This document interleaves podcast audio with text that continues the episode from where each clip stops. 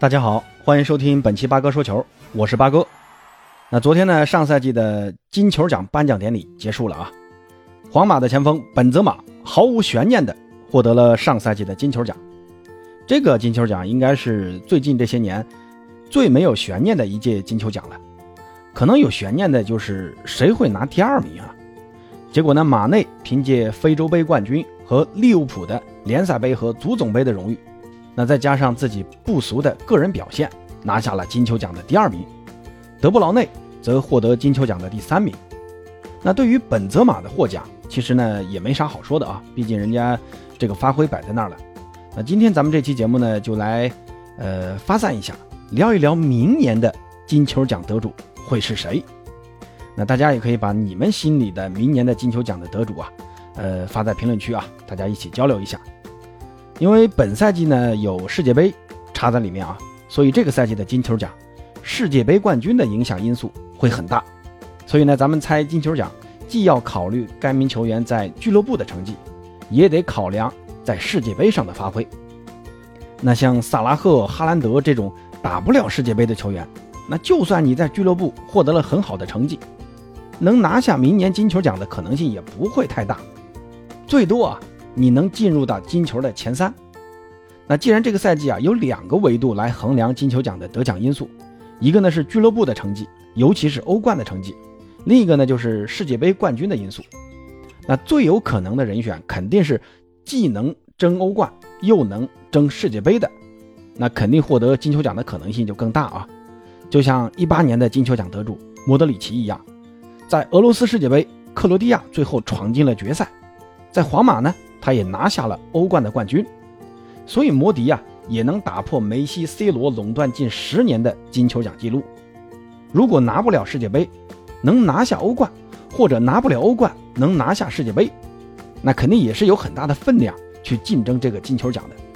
你别看现在金球奖的评选规则改了啊，说更看重当赛季的个人表现，但这个不代表就不看集体荣誉了。骆明老师呢，也在第一视角的节目里面也说了啊，呃，集体荣誉跟个人表现一样的，都是非常重要的。那八哥呢，这里就抛砖引玉，给出下面几个人选，让大家讨论一下，看有没有可能在明年拿到金球奖。等明年金球奖揭晓的时候啊，咱们再来看看八哥是不是被打脸了。先声明一下啊，金球奖呢有很大的不可预测性，这里呢八哥是抛开了很多的偶然因素。同时呢，也存在一个对于球员状态的假设，就是假设这些球员状态呢能一直维持现有的这个状态。所以呢，下面的这些人选纯粹是八哥个人在瞎猜啊。那咱们从一个个的联赛来看啊，先看看英超。首先，能争欧冠，同时呢能在世界杯上有可能会发挥出色的，我首先想到的就是曼城，德布劳内。德布劳内这个赛季的数据啊，在有了哈兰德加盟之后，我相信只会比上赛季更多，不会更少的。个人数据这一块肯定是能拿满分的，而且曼城目前还是欧冠的最大热门，各条线啊，曼城呢都有强力球员坐镇，也是全球综合身价最高的俱乐部。如果曼城能拿下欧冠，在集体荣誉这一块，德布劳内最起码能保底啊。而比利时呢，在世界杯上的发挥同样也很重要啊。这届比利时也算是比利时黄金一代最后的机会了。现在他们的中前场还是很有实力的，像卢卡库啊、阿扎尔啊、特鲁萨德啊、巴舒亚伊啊这些前锋啊，实力都很强。中场呢，更是有德布劳内、蒂勒曼斯、德凯特拉雷这些顶级中场。但比利时也有隐患，就是他们的后防线。他们的防线啊，跟葡萄牙一样，存在严重的老化问题。像什么威尔通亨啊、莫尼耶啊、阿尔德维雷尔德这些后防球员的年纪啊啊都超过了三十岁，加起来都超过一百岁了。那好在呢，门将位置有世一门库尔图瓦坐镇。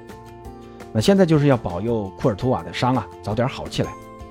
这次世界杯分组呢，比利时是跟加拿大、摩纳哥还有克罗地亚分到了一组，这个签运啊还是算可以的啊，呃，出现问题应该不大。那就看比利时跟克罗地亚这一场比赛的胜负来决定谁来拿这个小组头名。不过呢，不管谁拿小组第一、第二啊，F 组都是要跟 E 组争八强的晋级名额的。而 E 组的头两名很可能会是德国和西班牙。比利时对上这两支球队啊，这获胜的可能性啊，只能说稍稍的比这两个对手要弱一点吧。那算上最好的情况啊，呃，比利时拿下了小组第一，然后呢，他们要对上 E 组的小组第二。这个 E 组的小组第二，不管是西班牙还是德国，我是说，如果啊，如果比利时能闯过这一关，就是击败西班牙或者德国，然后进到八强，那就是得对阵 H 组第一和 G 组第二的胜者。这个胜者啊，很可能会是葡萄牙。那这个就更不好说了啊。这世界杯越到后面就越难猜了，那八哥就瞎猜一下啊，德布劳内所在的比利时可能会止步八强。那这样的话啊，丁丁的最好成绩就是，呃，个人数据满分，欧冠冠军，世界杯八强。那这种表现呢，其实是可以去竞争金球的。至于英超的其他球员呢，说实话啊，呃，都没有能跟丁丁一较高下的。那估计很多人会提到一个人选，就是 C 罗。呃，说实话，这个赛季啊，C 罗的状态下滑的太厉害了，在曼联的发挥也不尽如人意，连主力都不一定能打得上。而唯一能让 C 罗去竞争金球奖的一丝可能性呢，那就是葡萄牙得拿下世界杯，而且 C 罗还得在这届世界杯上打出非常亮眼的表现，还是那种统治级的表现，C 罗呢才有可能去竞争一下明年的金球奖。那说完英超啊，再来看看德甲啊。我感觉德甲跟意甲一样啊，没有什么能竞争金球的球员，无非就穆勒、穆夏拉、贝林厄姆这几个球员去勉强竞争一下金球的。那就算拜仁拿下了欧冠，但缺少好前锋的德国在这届世界杯的前景，我感觉还差点意思。所以说德甲出金球奖的可能性非常的低啊。那再来看看西甲，西甲可能竞争金球的球员，呃也不多。巴萨这个赛季在欧冠的表现，已经决定了巴萨球员拿下金球奖的可能性不大了。不管是莱万还是佩德里，都不可能了。从欧冠和世界杯两个角度来看的话，那皇马的维尼修斯和本泽马是有可能去竞争金球奖的。我是说有可能啊。维尼修斯呢，这个赛季在俱乐部的发挥是越来越好，而巴西队则是本届世界杯冠军最有力的争夺者。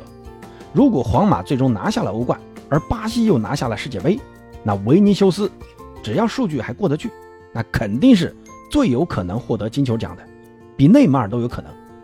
而本泽马本赛季的状态，由于受过了一次伤啊，如今呢在个人数据和发挥上都还差点意思，但赛季还长啊。同时呢，法国队啊还是世界杯的卫冕冠军，虽然现在法国队问题很多啊，嗯，又有卫冕冠军的一个魔咒在。但法国队毕竟在纸面实力上还是最强的。如果主教练德尚能解决一些潜在的问题，法国卫冕世界杯的可能性还是有的。同时呢，本泽马在世界杯上再进几个球，欧冠的表现呢，再有上赛季那样的发挥啊，那本泽马同样有很大概率蝉联金球奖的。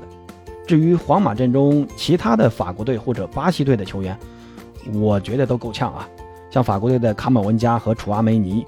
还有巴西队的罗德里戈、米利唐这些球员，我觉得就算皇马拿下欧冠，或者或者法国、巴西拿下世界杯，我觉得他们都不够资格去竞争金球奖的。那再看看意甲，意甲已经很多年没出过金球奖的得主了。我数了一下啊，意甲还真没有人能去竞争这个金球的。那不勒斯呢，有可能会拿下本赛季的意甲冠军，但他们在欧冠能走多远呢？你你你这个就不好说了。而且阵中呢，他们也没有什么潜在的世界杯冠军球队的成员。那北方三强也没啥实力特别突出的球员，感觉呢稍微突出一点的，也就是国米的老塔罗马丁内斯了。阿根廷队万一啊拿下了本届世界杯，老塔罗呢又是首发，如果发挥出色，进了几个关键进球，倒是有可能进金球奖前三的。但这个赛季国米的发挥啊，你几乎是看不到任何能拿下什么团队荣誉的可能性啊，所以呢，意甲就没有多大可能出金球奖了。最后就是法甲了，法甲呢能在欧冠中竞争冠军的只有大巴黎，而大巴黎阵中能竞争世界杯的只有那三个大佬：姆巴佩、内马尔和梅西。他们仨的个人数据啊和发挥，这个赛季就目前而言，可以说是不相上下，可能梅西的数据稍微差一点。虽然这个赛季才开始没多久啊，但只要保持这样的状态，我相信金球奖的评委们都不会在个人数据这一块给他们三个低分的。那这样就得看集体荣誉啊。假设，假设啊，假设大巴黎最后能拿下欧冠，这个时候呢就得看世界杯的归属了。法国、巴西、阿根廷是这届世界杯的夺冠三大热门，谁拿冠军，那么。他们三个谁拿金球？我相信没有人会怀疑吧。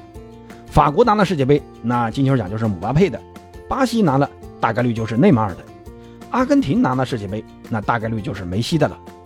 最后呢，还有一种可能啊，嗯，比如说曼城拿了欧冠，但巴西拿了世界杯，那这个金球呢就得是德布劳内和内马尔或者维尼修斯去竞争，或者呢皇马拿了欧冠，阿根廷拿了世界杯。那就是维尼修斯、本泽马和梅西去竞争了，这个呢就得看个人的表现在团队中的发挥是否具备决定性、关键性的作用。不过我个人而言啊，我非常希望梅西能拿下这届世界杯，然后呢让德布劳内拿一次金球奖。梅西是不缺金球奖的，多一个少一个，他的历史地位都摆在那儿。但如果梅西能添一座大力神杯，那就真的可以和马拉多纳、贝利。相提并论了，而丁丁呢，作为我个人认为的当代最牛的中场大师，也值得一座金球奖的奖励。这个呢，就需要曼城最后能拿下欧冠，比利时能在世界杯走得更远。不管怎么样吧，让我们拭目以待。那大家有什么想说的，可以在评论区告诉八哥。咱们下期再见。